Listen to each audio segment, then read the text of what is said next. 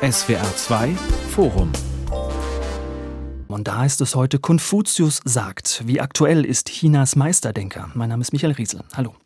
Langer Bart, gütiger Blick, die Hände ineinandergelegt, als würde er beten. Mit diesem Bild ist er bekannt auch bei uns. Konfuzius, Ikone fernöstlicher Weisheit, deren Sinnsprüche einem im China-Restaurant aus jedem zweiten Glückskeks entgegenbröseln. Überbleibsel, populäre Restbestände eines Denkens, das vor 2500 Jahren in China entstanden ist und seitdem das Riesenreich prägt, bis heute. Staats- und Parteichef Xi Jinping beruft sich in Reden immer wieder auf den Meisterdenker. Konfuzius-Institute vermitteln im Ausland chinesische Kultur, zumindest offiziell. Konfuzius Lehre von Selbstvervollkommnung und gesellschaftlicher Harmonie gilt daher vielen als Schlüssel, um China zu verstehen, die Gegensätze zwischen Ost und West. Zu Recht, wie präsent ist Konfuzius im Alltag der Chinesen? Was heißt es, nach konfuzianischen Werten zu leben? Und taugt Konfuzius als ideologisches Maskottchen einer Autokratie? Darum soll es gehen in diesem SWR2 Forum mit dem Journalisten und Buchautor Xi Ming, dem Philosophen und Politikwissenschaftler Professor Dr. Ralf Weber vom Europa-Institut der Universität Basel. Die erste Frage aber geht an den Sinologen und Übersetzer hat Professor Dr. Hans van S. von der Ludwig-Maximilians-Universität München. Herr van S., Sie haben Bücher über Konfuzius geschrieben, haben vor kurzem die Gespräche des Konfuzius ins Deutsche übersetzt. Was ist es, das Sie an diesem Denker so nachhaltig fasziniert? Als ich anfing zu studieren, habe ich mich eigentlich gar nicht so sehr für China interessiert, sondern eher für alte Kulturen. Und da war Konfuzius natürlich der entscheidende Denker. Im Lauf der Zeit habe ich dann aber festgestellt, dass äh, die Lehren von Konfuzius in Ostasien in verschiedener Form immer wieder irgendwo auftauchen. Und äh, ich habe einen Lehrer gehabt, der sich mit äh, Konfuzius selber beschäftigt hat und der immer sagte, im Grunde gibt es zu den Gesprächen des Konfuzius, dem Grundlagenwerk von äh, Konfuzius überhaupt, gibt es dazu in der westlichen Welt keine anständige Übersetzung, die etwas tut, was dem vergleichbar wäre, was die Bibelwissenschaften in Europa mit der Bibel getan haben oder was die klassische Philologie mit europäischen antiken Philosophen gemacht hat. Und ich habe lange gebraucht, um zu verstehen, äh, worum es da geht, aber ich glaube, ich bin irgendwann dahinter gekommen, dass es tatsächlich so ist, dass eigentlich es eben keine anständigen Übersetzungen gibt, die zugänglich machen, was China tatsächlich an diesem Konfuzius fasziniert hat. Und ich denke, das ist ein wichtiges Thema, äh, was man verstehen muss, wenn man Zugang zu China haben möchte. Ja, genau. Sie haben mal gesagt, wenn man Konfuzius liest, würde man China besser verstehen. Inwiefern? Ich bin nicht der Überzeugung, dass äh, Konfuzius das heutige China massiv und nachhaltig prägt. In China leben moderne Menschen genauso wie anderswo auf der Welt auch.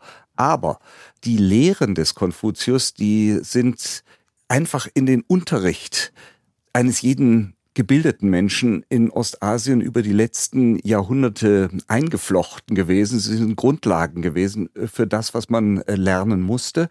Und darum findet man diese Lehren immer wieder, wenn man in China sich mit der Sprache auseinandersetzt, wenn man Texte liest, dann findet man irgendwelche Zitate und äh, man muss die irgendwie richtig lesen können, um die Texte entscheidend äh, verstehen zu können. Also ich glaube damit, meine damit auch eben eine ganze Menge von, von modernen Denkern, die in China schreiben und die das vielleicht manchmal gar nicht merken, dass sie Sätze verwenden, die hier im Westen kaum jemand so richtig einordnen kann. Darum glaube ich, ist das sehr wichtig, dass man über Konfuzius was weiß. Mhm. Ralf Weber, wie sehen Sie das? Ein Mann, der vor 2500 Jahren gelebt hat, in einer Zeit, als es das China, wie wir es heute kennen, noch gar nicht gab, sondern nur eine Vielzahl einander bekämpfender Einzelstaaten, der noch dazu vermutlich keine der Schriften, die von ihm überliefert sind, selbst geschrieben hat. Das waren nämlich seine Schüler. Was hat dieser Mann Konfuzius uns heute noch zu sagen?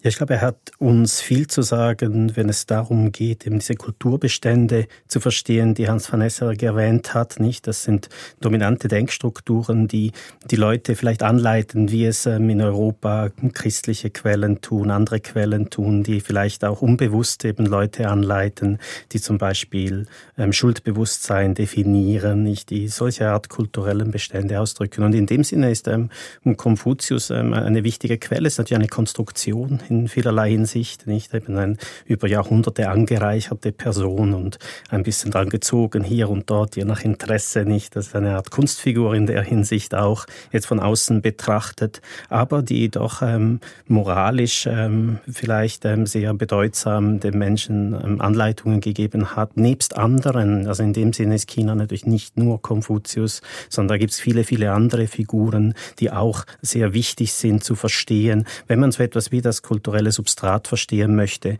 Und dieses kulturelle Substrat, das ist dann im 20. Jahrhundert halt ähm, stark gelitten, nicht? Und, und heute mit Marxismus, Leninismus in China.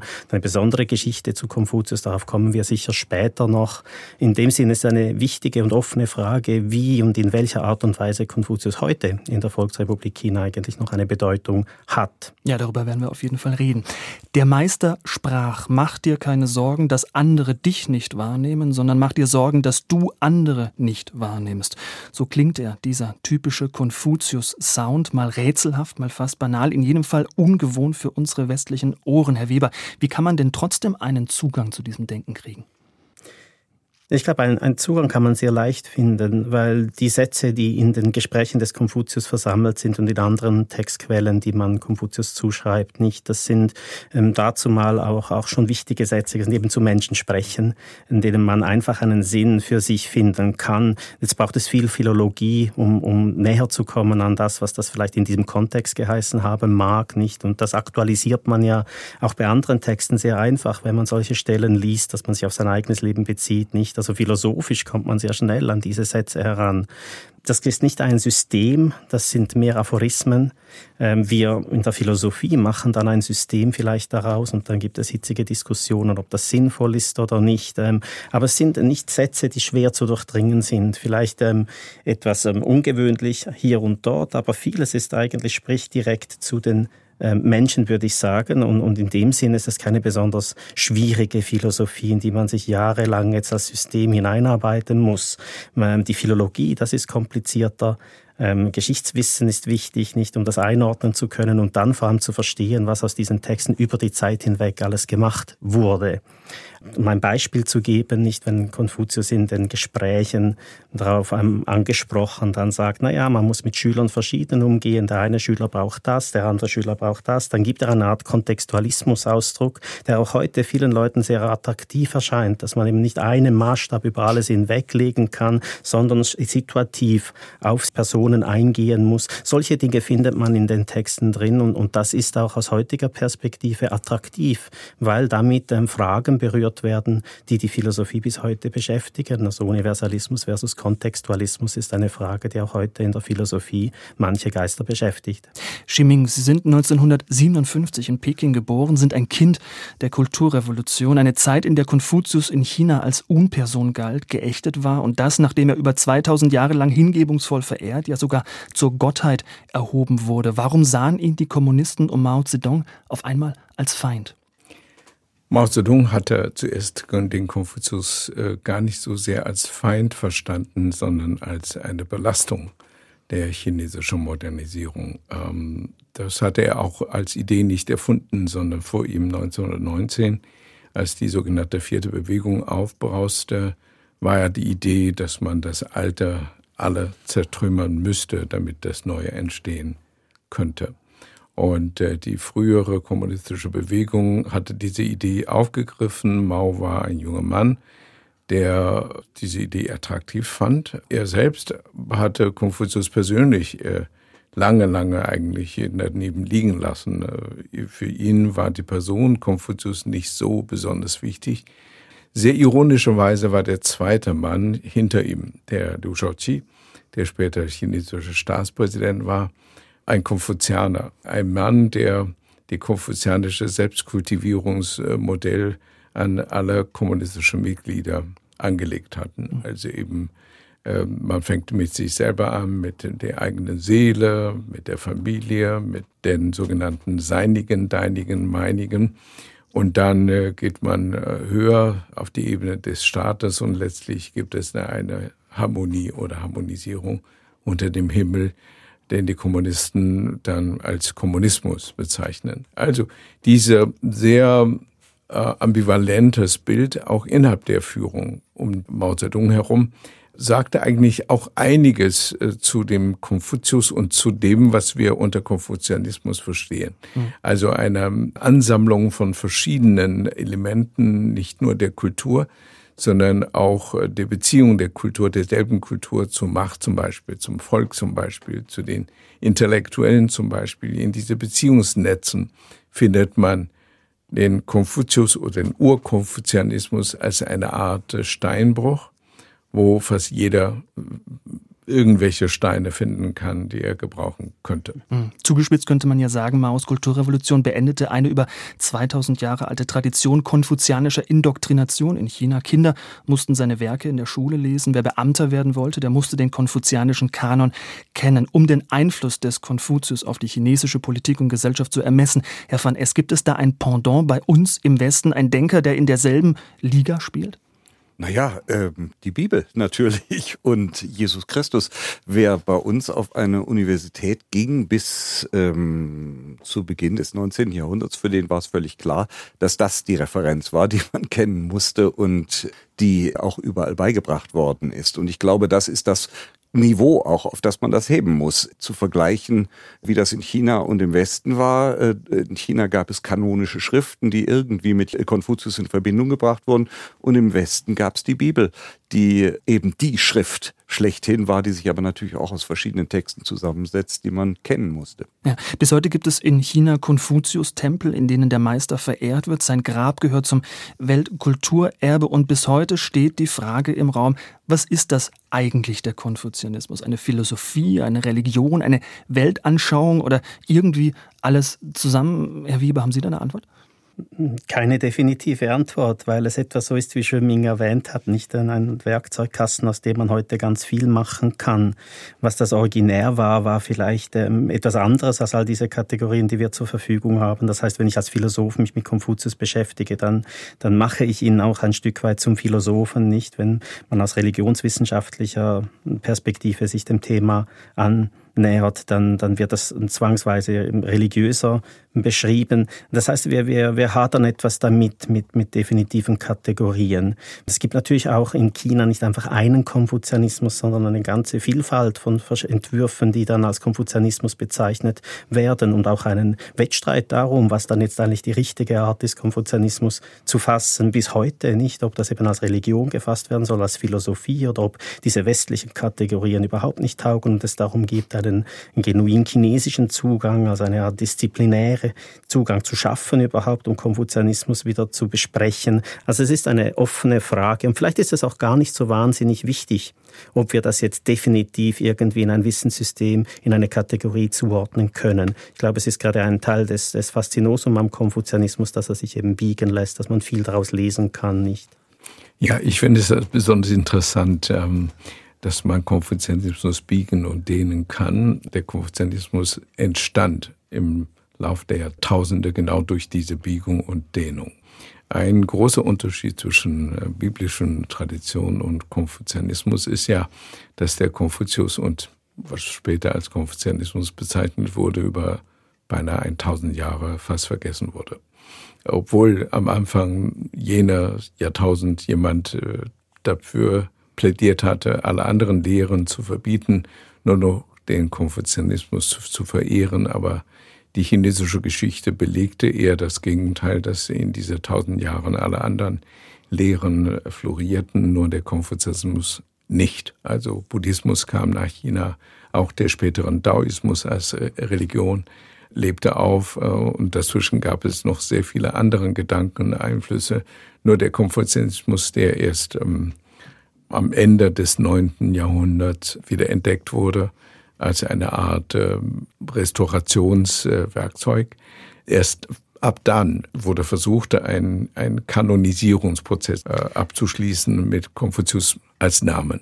Ich würde an der Stelle gerne auch einhaken. Also ich würde Schimming recht geben darin, dass der Konfuzianismus als Religion in den ersten tausend Jahren unserer Zeitrechnung oder sagen wir vielleicht von 200 bis 900 nach Christus eine untergeordnete Rolle spielt und dass in der Zeit die beiden Religionen, der Daoismus äh, der Autochton aus China kommt und der Buddhismus, der von außen kommt, äh, eine weitaus höhere Bedeutung haben als der Konfuzianismus als Religion, der aber sich dann eben in Konkurrenz dazu durchaus auch als Religion zu formieren beginnt.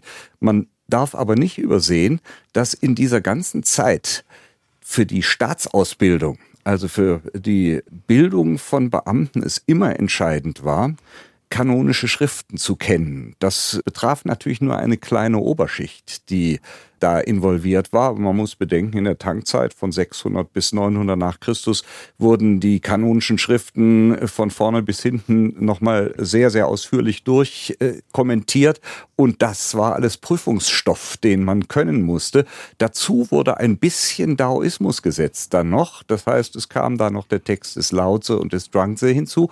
Aber eigentlich war die Grundlage, wie der Staat äh, seine Beamten ausgewählt hat, schon die konfuzianischen Schriften. Also man muss da, glaube ich, unterscheiden zwischen unterschiedlichen Dingen.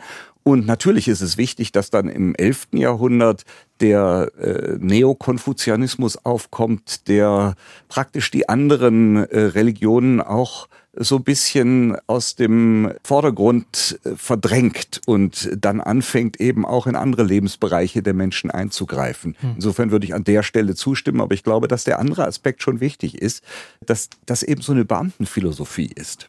Herr Weber, bevor wir zu äh, seiner Lehre kommen, ein kurzer Blick auf die Person des Konfuzius. Was wir über ihn wissen, es hat ihn wirklich gegeben. Er ist keine bloße Legendenfigur. Er stammte aus einer verarmten Adelsfamilie, hat seine Eltern früh verloren und sich dann Schritt für Schritt hochgearbeitet. Kann man das so sagen? Ja, er hat, es hat ihn gegeben. Wir wissen nicht so wahnsinnig viel über ihn, was nicht erst viel später hinzugefügt worden ist.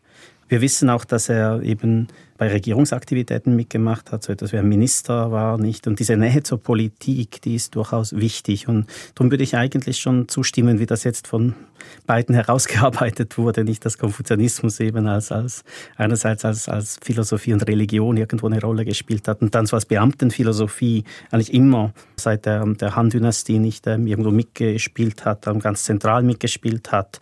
Ähm, diese Nähe zur Politik, die kann man eigentlich über die Jahrhunderte hinweg beobachten. Man kann die, die Gespräche des Konfuzius verschieden lesen. Aber es gibt auch eine Lesart, wo man hier eigentlich eine, so etwas wie das überspitzt gesagt, eine Anleitung zum Beamtenwerden lesen kann, weil er doch sehr oft in den Gesprächen auch davon spricht, was muss man tun, um ein Amt zu erhalten. Also diese ganze politische Dimension ist von Anfang an da. Jetzt, ähm, kann man sich auch überlegen, ob Konfuzius dann eben nicht einfach eine Art Regierungsperspektive gibt, wie wird man Beamter, indem er sagt, na ja, wenn ihr euch moralisch verhaltet, wenn ihr dies und jenes tut, nicht und dass, dass aus dieser Perspektive heraus dann so etwas wie eine Morallehre entstanden ist, die separat auch fortgeschrieben wurde. Ja, Herr van Essmann liest, er habe die Nähe zu den Fürsten, den Herrschern seiner Zeit gesucht. Was war denn sein Ziel? Wollte er selbst an die Macht?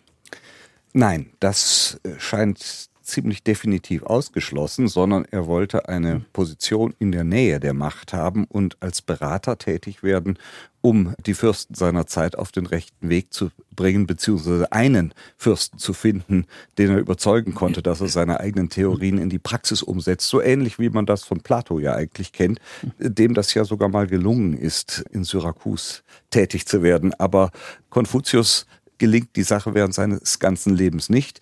Es ist äh, später über ihn gesagt worden, er wäre eigentlich der ideale Herrscher gewesen in der Handzeit im äh, zweiten Jahrhundert vor Christus, im ersten Jahrhundert vor Christus kommt diese Theorie auf, aber bei Konfuzius selber findet man das nicht und auch spätere Konfuzianer weisen diese Idee weit von sich, weil sie sagen, das wäre ja eigentlich Usurpation gewesen, etwas, was ein Konfuzianer nicht tun darf, denn der muss immer loyal bleiben. Herr Weber, die klassische Frage der Philosophie, wie führe ich ein gutes Leben?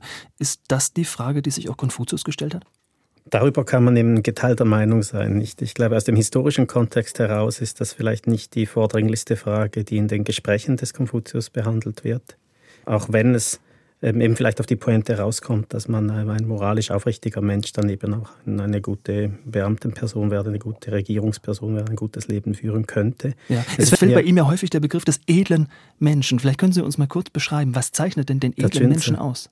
Ja, das ist schon ein, ein moralisch ähm, aufrichtiger Mensch, nicht der ähm, entlang der gegebenen Rituale funktioniert, dass sich in die Gemeinschaft in diesem Sinne auch eingliedert, indem man sich an Regeln hält, aber in gewissen Zeitpunkten auch dort flexibel ähm, solche Regeln anpassen kann. Auch das ist explizit in den Texten drin, der dann nach einer Reihe von Werten lebt, die mit ähm, kindlicher Pietät zu tun haben, die mit ähm, Menschlichkeit zu tun haben, mit anderen Werten nicht. Also das kann man schon alles sehen und das ist sicher der Aspekt, der nachher viele Leute, gerade jetzt, wenn man aus philosophischer Sicht begeistert hat, dass man da eine Art ähm, Lebensweise, eine Art Lebensart, nicht ähm, Pierre Ador hat das äh, Manière de vivre, nicht eine Art ähm, Lebensführungsphilosophie daraus lesen kann. Aber ich würde das eben stark so sehen, dass, dass diese Texte sich hergeben, um, um ganz in verschiedene Kategorien hinein gedreht zu werden. Lange wurden die Texte eben auch als eine Art Sozialethik gelesen. Und Konfuzianismus hieß es dann, hätte relativ wenig mit dem Individuum zu tun, gar kein Individualismusplatz und so. Und das würde man heute auch wieder anders sehen, gerade eben durch diese Betonung auf Selbstkultivierung, dass man an sich selber arbeitet und mit diesem Selbst natürlich nicht nur die Familie, sondern auch sich selber als Person meint, nicht? Also die Familie spielt zwar eine wichtige Rolle, aber das Systembau, und das kann man in verschiedene Kategorien reindrehen. Darum ich würde mich hüten, davor, eben zu sagen, na, Konfuzius, der meint genau das. Ich glaube nicht, dass wir das historische Wissen haben, das uns erlauben würde, eine solche Aussage zu treffen. Ich glaube, das ist uns nicht zugänglich. Und es ist einfach sehr bezeichnend, wie viel dann mit dieser Figur später gemacht wurde, wie viel ihm zugeschrieben wurde. Ich bin auch nicht so sicher, ob, er, ob man heute in der Sinologie sagen würde, dass diese Texte von ihm editiert worden seien. Das hieß es dann irgendwann nicht dass er das, diese Funktion ausgeübt hat. Aber ich glaube auch davon, je mehr Texte man ausgräbt aus dem alten China, desto mehr kommen solche Ansichten noch ins Wanken. Ich glaube, wir wissen einfach doch nicht so wahnsinnig viel dazu. Aber es würde mich interessieren, was Hans von Ness dazu zu sagen hat. Ja, das würde mich auch interessieren. Was ist, der, was, ist der, was ist der Kern Ihrer Meinung nach des konfuzianischen Denkens? Also zunächst mal äh, auf Ralf Webers äh, Frage. In der Tat ist es so, dass in der Sinologie man heute wahrscheinlich nicht mehr sagen würde, Konfuzius hat all diese Schriften redigiert. Das ist eine Auffassung, die wir aus einem historischen Werk des zweiten Jahrhunderts vor Christus kennen, die aber zumindest was einige dieser Texte angeht, keine allzu große Wahrscheinlichkeit hat, also weil die einfach erst später dann wirklich zitiert werden.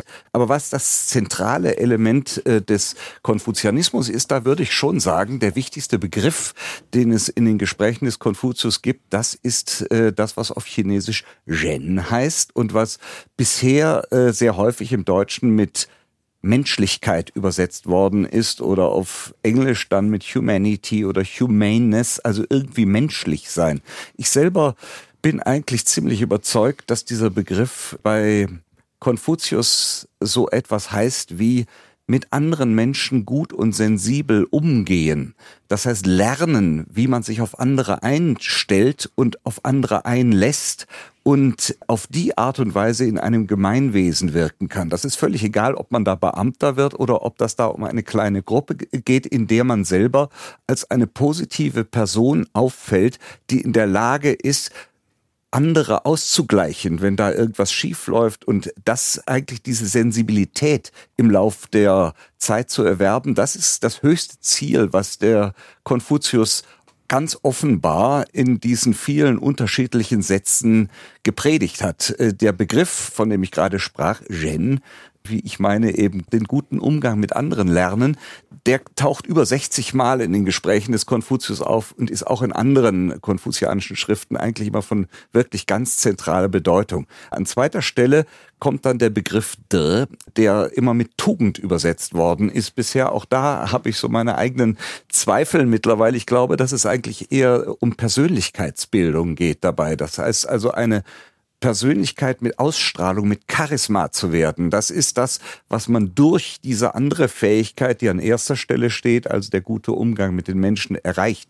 Und an dritter Stelle eben steht die Kenntnis der ganzen Regeln. Zum Teil sind das tatsächlich auch Rituale, aber ich meine, hauptsächlich sind das eigentlich Höflichkeitsregeln, wie man sich anständig gegenüber anderen Leuten beträgt. Das ist äh, die dritte Funktion, die man kennen muss. Und wenn man das zusammenbaut, dann kommt man, glaube ich, zu etwas, äh, was der Kern der konfuzianischen Lehre war und der er auch über die Wandlungen, die der Konfuzianismus dann durchgemacht hat, geblieben ist. Ein Gelehrter, wichtiger Gelehrter des 20. Jahrhunderts mal hat gesagt, jede Generation hat ihren eigenen Konfuzius und irgendwie sucht man sich da immer was anderes bei raus und das ist sicherlich richtig, aber ich würde trotzdem sagen, diese drei verschiedenen Aspekte, die ich genannt habe, die sind der Kern. Hm. Schimming, worauf Hans van Es gerade hingewiesen hat, ist, dass die anderen bei Konfuzius immer eine große Rolle gespielt haben. Der soziale Kontext. Bei ihm ist der Mensch eingebettet in fundamentale Beziehungen, genauer zwischen Herrscher und Untertan, Vater und Sohn, Mann und Frau, älterem und jüngerem Bruder, Freund und Freund. Die berühmte Lehre von den fünf Beziehungen. Was hat es damit auf sich? Ich bin sehr einverstanden mit der These, dass der Konfuzius sich sehr stark mit zwischenmenschlichen Beziehungen beschäftigt. Also nicht nur den guten Umgang mit anderen Menschen, sondern schlechthin Umgang mit anderen Menschen. Und seine Lehre hatte auch, wie, wie kann es auch anders sein, einen sehr harten Kern zu dem Menschen als solchen, zu dem Ego als solchem. Also für mich ist ein zentraler Begriff Zhi also der Wille. Sein berühmter Satz, der auch in Menschenrechtsdiskussionen immer wieder zitiert wird, ist Sanjun Qi Shui, Pi Fu Buke Doqi Zhi. Den drei Armeen darfst du die Generalität nehmen, einem einzigen Normalsterblichen nicht seinen Willen. Das ist schon auch ein sehr markanter Satz, der in verschiedene Variationen gelehrt wurde. Ähm, der Zhi ist für einen Edelmann ein Kern. Also der, der Mann, der ohne J dasteht, äh, ist quasi niemand. Und auch die Zwischenbeziehungen ist eben nicht einseitig. Nicht nur der Gehorsam wurde betont, also nicht nur der, der Sohn muss dem Vater gehorchen, der Minister dem Kaiser, der Schüler dem, dem Lehrer, sondern es wird auch relativiert, unter welchen Bedingungen diese Gehorsam eigentlich relativiert werden muss. Also insofern ist für mich der Konfuzius selbst als ein lehrender Figur eine archaische Humanist. Herr Vannes, ich möchte nochmal auf etwas zurückkommen, was Schiming gerade gesagt hat, nämlich der Gehorsam, um dem es auch bei Konfuzius geht, der werde relativiert. Ähm, dennoch, Sie haben mal vom Konfuzianismus als von einer Ordnungsphilosophie gesprochen. Steckt im Konfuzianismus ein autoritäres Moment? Also ich glaube das eigentlich nicht. Ich, und hier möchte ich Schimming zustimmen. Ich, die, die Relativierung des Gehorsams, die ist ganz offensichtlich im Konfuzianismus. Es wird also ganz deutlich gesagt, wenn die Eltern was falsch machen oder wenn der Fürst was falsch macht, dann muss man eingreifen. Und ein ganz wichtiges Element des Konfuzianismus, was auch immer wieder gerne übersehen wird, ist, die kritische Loyalität, das Einspruch erheben ist eines der ganz zentralen Elemente was ein anständiger Konfuzianer verinnerlicht haben muss, Einspruch erheben, auch wenn das die eigene Karriere beeinträchtigen kann. Das ist also ganz wichtig, dass man sich da hinstellt und sagt, hier läuft was falsch und äh, das muss korrigiert werden. Es gibt dann auch wieder äh, Einschränkungen dazu, aber am Ende ist das eigentlich ein Element, äh, Tien, ermahnen, den Fürsten ermahnen, das ist die zentrale Funktion, äh, die diese Konfuzianer über die letzten 2000 Jahre gehabt haben. Natürlich ist es dann so, dass historisch man äh, Zeiten hat, wo autokratische Herrscher regieren und versuchen, diesen Einspruch zu unterdrücken. Aber das heißt nicht, dass in der Lehre das nicht trotzdem da wäre und äh, auch immer wieder betont werden muss. Insofern glaube ich, dass die Vorstellung, dass der Konfuzianismus eine Ordnungslehre ist, die eine Unterordnung darstellt, eine Verzerrung ist. Die Verzerrung wurde im 20. Jahrhundert eben schon 1919 in der vierten Mai-Bewegung vorhin auch schon mal erwähnt, vorgenommen, weil man glaubte, im Konfuzianismus die Ursache für die Rückständigkeit Chinas entdeckt zu haben und man meinte, das liegt an diesen fünf Beziehungen, die eben einfache Unterordnungsverhältnisse sind. Und das sind sie auch erstmal, wenn man sie so liest und sie sind von manchen Konfuzianern konfuzianischen Denkern auch so formuliert worden. Aber wie gesagt, wenn man die Texte genau liest, dann sieht man immer, es gibt eben auch das genaue Gegenbild dazu und es gibt die Meinungen, die dann sagen, nein, nein, also so einfach ist das mit dem Unterordnen nicht, sondern man muss aufpassen. Äh, der Untergeordnete hat auch Rechte und der Übergeordnete muss auf diese Rechte Rücksicht nehmen.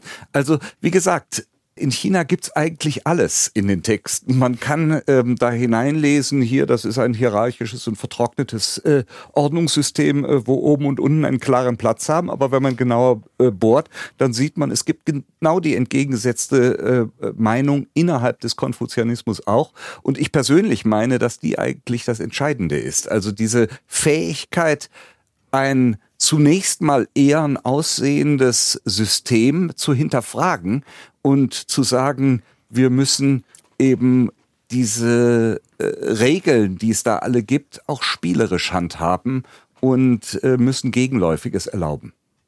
Ich möchte noch äh, ein, ein vielleicht äh, anekdotisches Beispiel hinzufügen. In der letzten Dynastie, in, in der Qing-Dynastie, gab es zwei bekannte Fälle wo konfuzianisch zutiefst äh, erzogene Minister ihren eigene Särge bis vor den Kaiser tragen ließen, um ihre kritische Meinung an den, an den Kaiser loszuwerden. Sozusagen, ich bin bereit, dafür zu sterben, wenn meine Meinung euren Majestät beleidigt. Das mag vielleicht ein bisschen übertrieben sein, sehr hochstilisiert sein, aber das genau beschreibt er auch nicht nur diese kritische Ein Einspruch, sondern Kritik als Loyalitätsbeweis. Widerspruch als Loyalitätsbeweis. Auch in persönliche Beziehungen, zum Beispiel diese Wulun, die, die, die fünfte Beziehung Freunde. Bei Freunde ist ein offenes kritisches Wort genau der Beweis für die Freundschaft, nicht das Gegenteil. Wer dem Freund nicht widerspricht, der ist ein Heuchler. Ich glaube, das, das sind sehr wichtige, nicht nur Ideen, sondern auch Praktiken, die in Jahrhunderten gelebt wurden. Und ich glaube, wenn der Konfuzianismus nur in Schriften festgehalten wäre und nicht gelebt würde, äh, der wäre heute eigentlich rechtslos vergessen. Aber das ist dem nicht ganz so, auch heute nicht. Ja, vielleicht ist ja das Verhältnis nicht Konfuzianismus und politische Macht. Ich glaube, das geht wirklich in beide Richtungen. Ich bin sehr froh, dass dieser kritische Konfuzianismus hier betont wird, weil das ein Element ist, das in der Tat oft ähm, übersehen wird auch. Aber es hat zwei Seiten, nicht? Also wenn, wenn Konfuzianer kritisch war, und da gibt es viele Beispiele aus der Geschichte von Chushi bis Huang Zongxi und andere, nicht, die das auch gelebt haben und die man, auf die man schauen kann, wenn man das betonen möchte, so hat man doch auf der anderen Seite eine politische Macht, die eben Konfuzianismus für seine eigenen Zwecke instrumentalisieren möchte. Und das ist insbesondere wichtig, wenn man dann auf Konfuzianismus jetzt in den jüngsten Jahrzehnten unter kommunistischer Herrschaft schaut, in der Konfuzianismus plötzlich wieder ein Thema wird, nicht? Und dann aber stark instrumentalisiert wird und dann diese Unterordnungsbeziehungen sehr betont wird. Also wenn man auf konfuzianische Klassiker in, in chinesischen Schulen, den letzten Jahrzehnten Schulen, dann, dann schaut, dann ist das wirklich Loyalität dem Land gegenüber. Nicht? Dann wird das sehr, sehr stark instrumentalisiert. Und das ist vielleicht, wenn man jetzt allgemein über Konfuzianismus und China spricht, gibt es einfach diese zwei Seiten. Und, und je nach Zeit und, und nach Herrschaft nicht, ähm, hat das eine Übergewicht das andere. Derzeit hören wir von Konfuzianern aus der Volksrepublik China sehr wenig Kritik nicht? Oder sehr verschlüsselt Kritik am Regime. Da geht niemand mit dem Sarg dahin oder unterbreitet ein Memorandum an Xi Jinping, um den Staat zu kritisieren. Darum sind beide Seiten, glaube ich, wichtig. Aber es ist schön, dass man diese Balance nicht sieht. Hm. Ja, Van S., äh, in der Kulturrevolution verfemt, da gibt es seit einiger Zeit eine Art Rückbesinnung auf Konfuzius in China. Staatspräsident Xi Jinping beruft sich auf ihn. Im Ausland präsentiert man Konfuzius als Vorzeigefigur der chinesischen Kultur. Der Versuch, Kommunismus und Konfuzianismus miteinander zu versöhnen, kann das gelingen?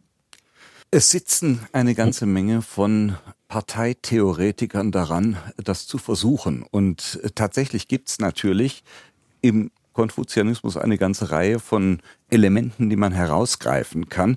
Ich glaube, es ist wie bei allen Themen, über die wir bisher diskutiert haben, so, dass die Frage immer ist, welche Elemente des Konfuzianismus betont man? Also die kommunistische Partei findet natürlich vor allen Dingen schön, dass äh, im Konfuzianismus das Volk so stark gemacht wird. Äh, das ist also nicht bei Konfuzius selbst, aber bei seinem Nachfolger Mengse heißt, dass das Volk das Recht hat, einen Herrscher zu stürzen, wenn dieser schlecht ist und dass der Herrscher irgendwie auf dem Volk aufbauen muss. Man glaubt, dass dieses, äh, auf Chinesisch heißt das so schön Minben, die Wurzel ist das Volk oder im Volk ist die Herrschaft erst richtig verwurzelt. Das Volk ist das Wasser, die Herrschenden sind das Boot, was darauf schwimmen und sie müssen aufpassen, dass es da nicht zu viel Wellen gibt, sonst kippt ihr Boot um.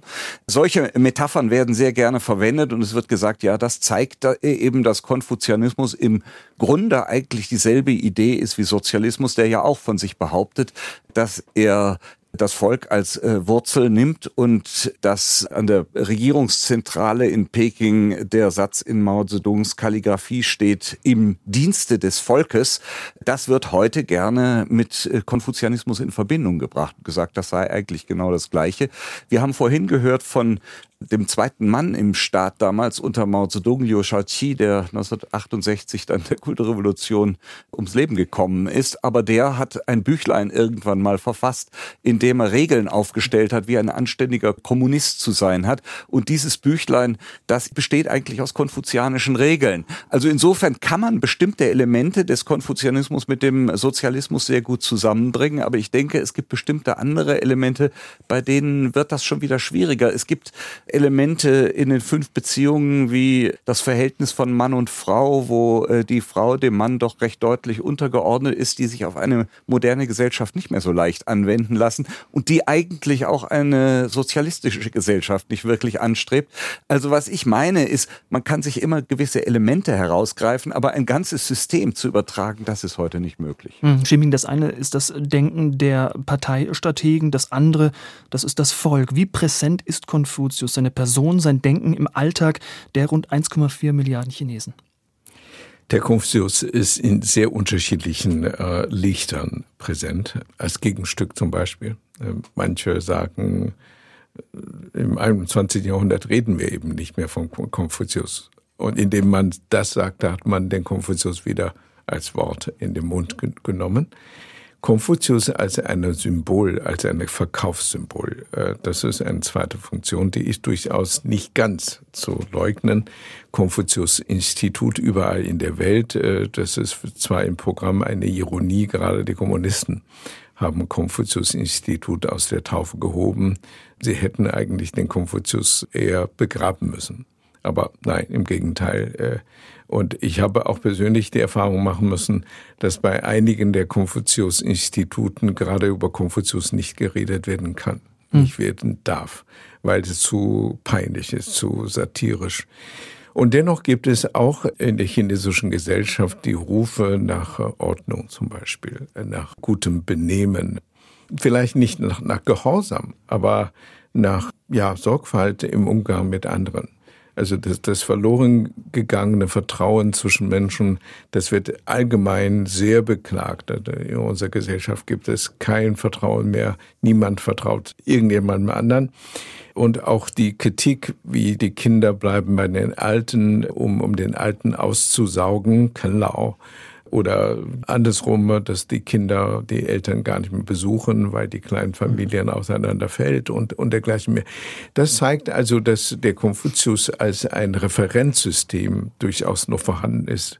Nicht mehr in dem Sinne, dass man ihn verehrt, dass man äh, ihn anbetet, aber er ist nicht ganz weg. Als Referenzsystem ist er noch da. Ja, Herr Weber, ähm, China ist ja ein Land, das seine Macht wirtschaftlich und militärisch gerade ausbaut und die USA als Supermacht Nummer eins ablösen will. Kommt in der Rückbesinnung auf Konfuzius auch eine Art neues chinesisches Selbstbewusstsein zum Ausdruck? Man möchte die eigene Tradition betonen, die sich von der westlichen angeblich oder für wahr unterscheidet.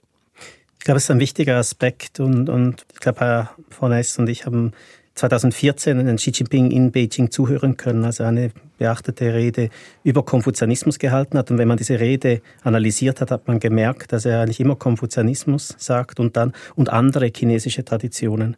Es ging auch viel um chinesische Geschichte. Und das Wichtige daran ist, das Wort Chinesisch, was Eigenes zu haben. Nicht? Und, und das ist, ähm, glaube ich, auch das Interesse der Partei am Konfuzianismus. Jetzt nebst der Art und Weise, wie man Konfuzianismus drehen kann, so dass es eigentlich Unterwürfigkeit dann zu bedeuten hat, nicht? Ist es auch dieses, ähm, dem Westen etwas entgegensetzen können, dass etwas eigen ist. Und ich glaube aber, dass man da insbesondere im Konfuzianer auf dem Festland, auf dem chinesischen Festland, ähm, falsch drin liegen, wenn man darin so etwas wie ein wirkliches Revival sehen möchte, sondern wir haben es da mit ähm, Machthabern zu tun, die versuchen, eine Kategorie zu schaffen, die man bespielen kann, die man gebrauchen kann, wann und wenn es einem zu etwas dient. Und in dem Sinne ist des Konfuzianismus verfügbar, solange das etwas bringt, nicht, aber würde auch sofort aufgegeben werden können, wenn das nichts mehr bringt, weil es eben gesellschaftlich wenige Kräfte, wenn überhaupt welche gibt, die Konfuzianismus in irgendeiner Art und Weise institutionell vertreten, die nicht schon durch die Partei selber begründet sind oder geführt sind. Also es gibt da kein soziales Gegengewicht, auf das man achten müsste. Und in dem, in dem Sinne ist das einfach ein Teil von Herrschaftstechnik, nicht wie man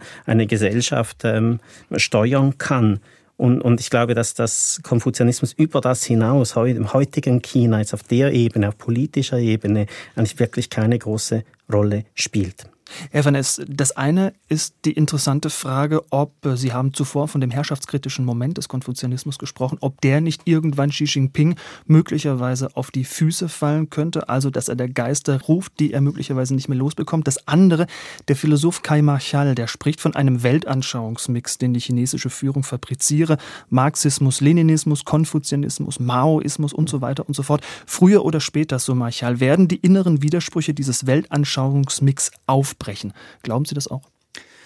Ähm, das ist eine ziemlich schwierige Frage. Also ich würde zunächst mal sagen, dass ich glaube, dass in der Tat die kommunistische Partei ja immer spricht von dem Sozialismus mit chinesischer Prägung und äh, also besonderen chinesischen Elementen und dass der Konfuzianismus einfach die Aufgabe hat, diese besonderen chinesischen Elemente da drin zu repräsentieren. Das ist ja eine Entwicklung, äh, die jetzt nicht auf Xi Jinping zurückgeht, sondern im Grunde ist die äh, Wiederbelebung des Konfuzianismus fast direkt nachdem äh, Deng Xiaoping die Macht angetreten hat, äh, begonnen worden. Zuerst in kleinen Schritten, dann in größeren. Man sollte sich klar machen, dass die ganz große Bewegung des äh, Konfuzianismus eigentlich unter dem Vorgänger von Xi Jinping, nämlich Hu Jintao, stattgefunden hat. Das ist auch die Zeit, als äh, man sich überlegt hat, Konfuzius als den Namengeber für die Kulturinstitutionen in aller Welt, also die Konfuzius-Institute auszuwählen. Und mein Eindruck ist es, dass Xi Jinping im Augenblick äh, sehr stark darauf setzt, Marxismus wieder stärker zu verbreiten. Das merkt man auch, wenn man sich mit chinesischen Studenten unterhält, die zu uns nach Deutschland kommen, die früher also das so ein bisschen versteckt hätten, ähm, dass sie auf den Universitäten natürlich alle Marxismus-Leninismus-Kurse haben. Heute wird das ganz offen gesagt und ich glaube, dass das eigentlich das wichtigere Element ist als der Konfuzianismus da drin. Ich glaube, Konfuzianismus dient äh, für die kommunistische Partei eigentlich eher dazu, diese Ideen zu garnieren und auch, äh, sagen wir, angenehmer zu verpacken, so dass man sie besser versteht in China. Ich glaube, so theoretische deutsche Texte ins Chinesische übersetzt sind ja keine Frühstückslektüre und es ist einfacher, wenn man äh, das anhand von anschaulichen Beispielen, die jeder aus der Schule kennt, irgendwie äh, schmackhaft machen kann und zeigen, das haben wir eigentlich auch alles. Insofern bin ich nicht so sicher, ob das tatsächlich einander widerstrebende Philosophien sind, die da verwendet werden. Und ich glaube, dass wenn die kommunistische Partei in äh, schwierige Fahrwasser geraten sollte, dann würde ich annehmen, das kommt eigentlich von anderen Dingen, nämlich äh, daher, dass es äh, in der Bevölkerung, sagen wir, Widersprüche gibt zu dem, was oben passiert, beziehungsweise dass sich die Lebensbedingungen verschlechtern aufgrund bestimmter Maßnahmen. Das halte ich im Grunde für wichtiger als diese ganzen philosophischen Konstruktionen. Ich sehe das fast genauso, äh, nur mit einer Ergänzung, äh, wenn ich jetzt mit meinen Freunden in China spreche, sogar mit deren Kindern. Sie lachen mich aus, wenn ich den Namen Konfuzius auch nur in den Mund nehme. Nicht, dass sie diesen Namen nicht kennen.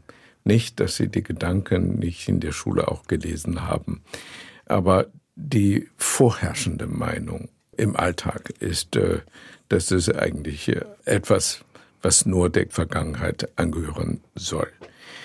Was ich aber nochmal betonen möchte, ist, äh, wir können gar nicht so leicht Abschied nehmen von unserer Vergangenheit. Selbst die, die das ablehnen, haben immer noch eine Beziehung zu, zu dieser Vergangenheit, wenn es konkret wird. Was die politische Macht angeht, ich stimme völlig zu dem Herrn von S. Ich glaube, der, der Kommunismus als äh, eine Verheißungsideologie, das widerspricht insgesamt dem Konfuzianismus. Der Konfuzianismus ist alles, nur keine Verheißung. Auch sehr, sehr stark im Kontraste gegenüber Christentum zum Beispiel. Es gibt nicht eine Ewigkeitsideal. Es gibt auch keine Versprechen, so und so wirst du für ewig leben. Für Einzelne nicht, für die Partei schon gar nicht. Also insofern eignet sich im Kern der Konfuzianismus gar nicht so sehr für, für die Umsetzung des Kommunismus, wenn, wenn man den Kommunismus als Ideologie noch ernst nimmt. Vielen Dank. Konfuzius sagt, wie aktuell ist Chinas Meisterdenker? Das war heute unser Thema im SWR 2 Forum und diskutiert haben der Sinologe Hans van S., der Journalist Ximing und der Philosoph Ralf Weber. Mein Name ist Michael Riesel. Ich sage danke fürs Zuhören und machen Sie es gut.